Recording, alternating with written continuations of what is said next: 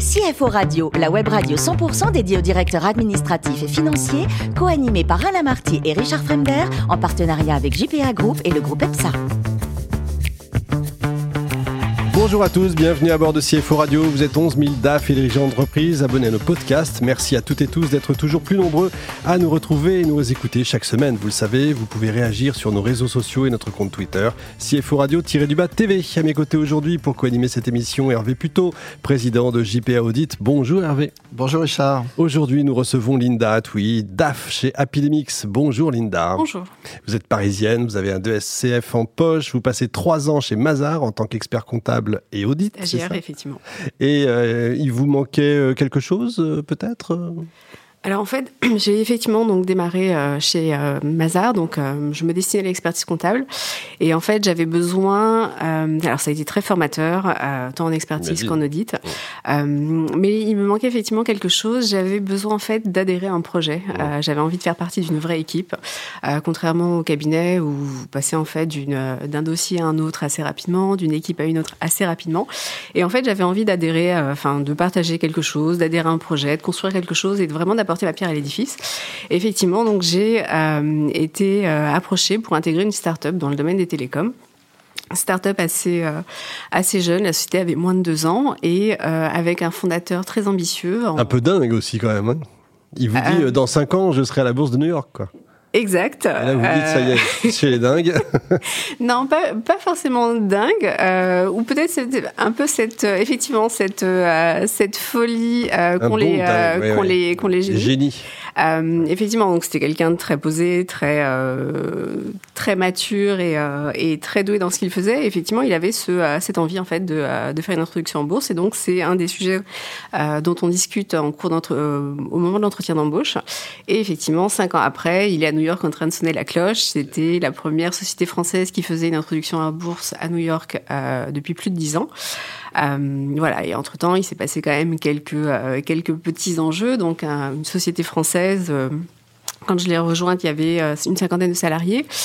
cinq ans après, il y avait 220 salariés, basés un peu partout à l'international il y avait surtout euh, une vraie excellence euh, sur le euh, sur le produit. Savoir-faire. Du coup, il faut internationaliser la, la compta. Je. Alors oui, ça a été effectivement un des un des sujets de la création. Donc il y avait des bureaux de représentation. Il a fallu les transformer en filiales et ensuite accompagner. En fait, on est on était à la recherche de de talents, peu importe l'endroit dans lequel ils se trouvaient. Donc après, avec euh, à charge euh, pour la finance de, euh, bah, de gérer l'aspect tout, l'aspect administratif et financier de bah, écoute, demain on ouvre un bureau à tel endroit, débrouille-toi pour pour pour pour organiser tout ça. Donc ça a été effectivement assez assez intense, mais très formateur, très formateur sur les ambitions en fait d'une sur les enjeux d'une société internationale, sur les ambitions en fait de que peuvent avoir des sociétés tech françaises. Et puis à titre personnel, ça a été aussi effectivement très formateur euh, sur la capacité à gérer le stress, à relever les défis. Euh, et en ce sens, c'était effectivement très, très intéressant. On imagine. Six ans plus tard, Dailymotion. Exactement. Alors là, sacrée marque. Euh, et puis un moment politique. On a l'effet Montebourg, là. Effectivement, je suis arrivée. j'étais, ça a été ma première mission de travailler justement sur le, donc, la tentative de rachat par, par Yahoo. Là, vous étiez manager en plus. Hein. Oui, je prenais effectivement l'équipe comptabilité, cash, gestion du cash et, et reporting. Euh, effectivement, donc j'arrive sur euh, dans le dans le process de d'acquisition. Et donc on avance, on travaille dessus. Tout se passe très bien. On, est, on a même imprimé euh, le protocole d'achat, le protocole d'achat et on reçoit un mail le soir nous disant que tout était bloqué et que pour des raisons politiques, en fait, l'opération ne se ferait pas. Voilà, donc ça a été la première choc. Premier, effectivement, premier choc et un peu de, euh, un peu de déception, euh, effectivement, pour euh, parce qu'il y avait un vrai projet qui était derrière et, et il y avait de vrais engagements de la part de Yahoo à conserver les salariés, à financer, et donc, enfin, tout le monde y, y croyait vraiment.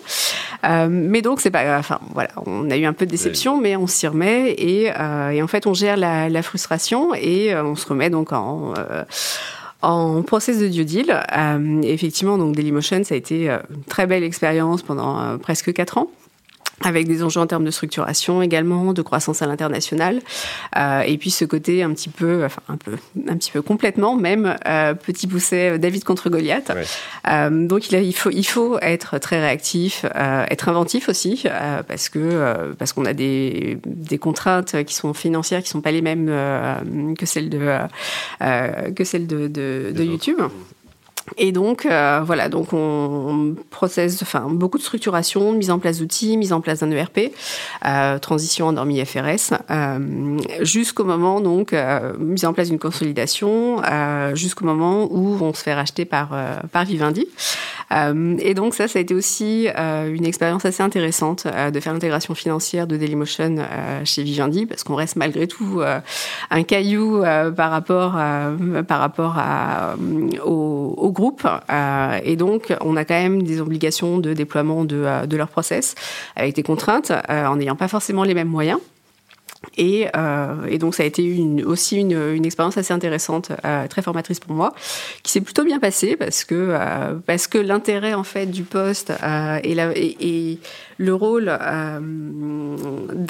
d'une, dans la fonction finance, c'est vraiment d'apporter des moyens, des outils pour accompagner le business et, et d'être aussi très en alerte sur tout ce qui peut se, tout ce qui peut se, faire aujourd'hui en termes d'outils, en termes de RP, en termes de d'indicateurs qu'on peut euh, qu'on peut mettre en place. Euh, et donc ça nous a permis en fait, en ayant cette cette optique là, euh, on était déjà très, euh, on était prêt euh, finalement pour l'intégration financière, ce qui s'est finalement plutôt bien passé. Bravo. Et donc après un passage de 4 ans chez Billy, vous arrivez chez Apidemix. Alors c'est quoi Apidemix? Alors Apidemix, en fait, c'est une société qui met à disposition un outil SaaS qui permet en fait aux sociétés de faire de la mesure de performance. De, on met à disposition donc un outil euh, qui, do qui donne euh, des KPIs euh, qui permettent de mesurer la, no la notoriété, la performance d'une campagne publicitaire, d'une campagne marketing.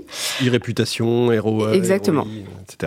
D'accord. Combien de salariés? Il y, a, il y, a, une cinquantaine de salariés aujourd'hui. Chiffre d'affaires? Ça, c'est plutôt confidentiel, mais on est entre, entre 5 et 10 millions. et donc, une société qui a une croissance à trois chiffres depuis, depuis trois ans et qui est aussi l'objectif sur 2022, avec des enjeux en termes de structuration, on a prévu de recruter une quarantaine de salariés, donc on va quasiment doubler les effectifs. On a aussi des déploiements prévus du déploiement international, donc, euh, donc des gros sujets en termes de, de, structuration. On va voir ça en détail. Allez Hervé. Bonjour Linda. Bonjour. Euh, alors j'ai consulté le site internet pour en prendre un peu connaissance de, des activités. Euh, J'imagine qu'il y a beaucoup de développement finalement parce que pour proposer euh, des services de plateforme qui gère de la data, probablement un peu d'intelligence artificielle peut-être, ça, ça, coûte de l'argent finalement pour développer tout ça et le maintenir. Alors oui, ça coûte de l'argent et oui, il y a effectivement beaucoup de développement. En fait, aujourd'hui, euh, l'équipe tech euh, qui gère toute la partie euh, technologie, développement, amélioration de la, de, la plateforme représente à peu près 50% des effectifs. Et c'est une tendance qui va continuer sur, sur les prochaines années. D'accord. En termes de business model, c'est quoi? C'est plutôt du, du coup par coup en termes de, de, de business un business model SaaS, c'est de l'abonnement. Voilà, c'est de l'abonnement, c'est ça. Euh, belle croissance, vous le disiez, beau développement, si vous, doublez quasiment vos effectifs, euh, si je vous comprends bien, euh, à, relativement court terme. Euh, quand on est DAF, finalement, dans une structure comme celle-là, tout ce qui va concerner le système d'information comptable et financier, c'est quoi? C'est quelque chose de, de, développé sur mesure? C'est un peu artisanal? C'est un logiciel de place? Alors, c'est un peu tout, en fait. et pour une société qui met à disposition des indicateurs de performance, ça me donne effectivement un petit peu de pression à ce niveau-là. Donc, je dois effectivement mettre à, disposition aussi des indicateurs de performance très orienté business. Aujourd'hui, la comptabilité est externalisée, donc euh, un des enjeux va être l'internalisation euh, et donc le choix d'un outil euh, qui pour le coup va être euh, effectivement quelque chose d'assez euh, d'assez d'assez récent, d'assez malléable. Et, et en fait aujourd'hui une des problématiques que je peux avoir c'est justement comment pallier sans avoir une information financière, avoir une information financière fiable, pertinente et dans des délais très rapides quand la comptabilité est externalisée. Ça passe par la mise en place de plein d'outils, d'outils de, de reporting cash, d'outils d'engagement de dépenses, de suivi budgétaire, etc. Euh, voilà. Qui sont oui, effectivement le nerf de la guerre sur ce genre de, sur ce genre de sujet et pas toujours évident. Oui. Exactement. Si vous êtes dans, dans, ce monde externalisé. Alors j'ai compris que vous étiez euh, un peu à l'international, et en tout cas avec des perspectives d'y être un peu plus. ce sont des filiales, ce sont des bureaux, ce sont des contrats Ce sont des filiales. Alors aujourd'hui, on est déjà effectivement à l'international, on a un certain nombre de clients internationaux, avec une très forte croissance, principalement sur l'Amérique du Nord, qui est un marché euh, colossal pour nous. Euh, et euh, effectivement, ça va être la création de filiales et l'ouverture de bureaux. D'accord. En, termes, alors sans demander des, secrets stratégiques évidemment, mais dans les perspectives de développement, puisque vous parliez d'un marché, de ce que j'ai vu, extrêmement significatif, des perspectives de croissance, et vous le rappeliez à, à plusieurs chiffres, l'avenir, il y a des choses que vous interdisez ou pas? Je pense notamment à, euh, au financement par la bourse, pourquoi pas, euh, par, euh, par des choses comme ça? Alors pour, pour, le moment, on est encore vraiment très petit pour mmh. effectivement envisager un financement par la bourse. On a la chance d'avoir des investisseurs qui croient, qui croient en nous, qui croient dans notre produit et donc qui nous, nous soutiennent sur, sur cette phase de croissance. D'accord.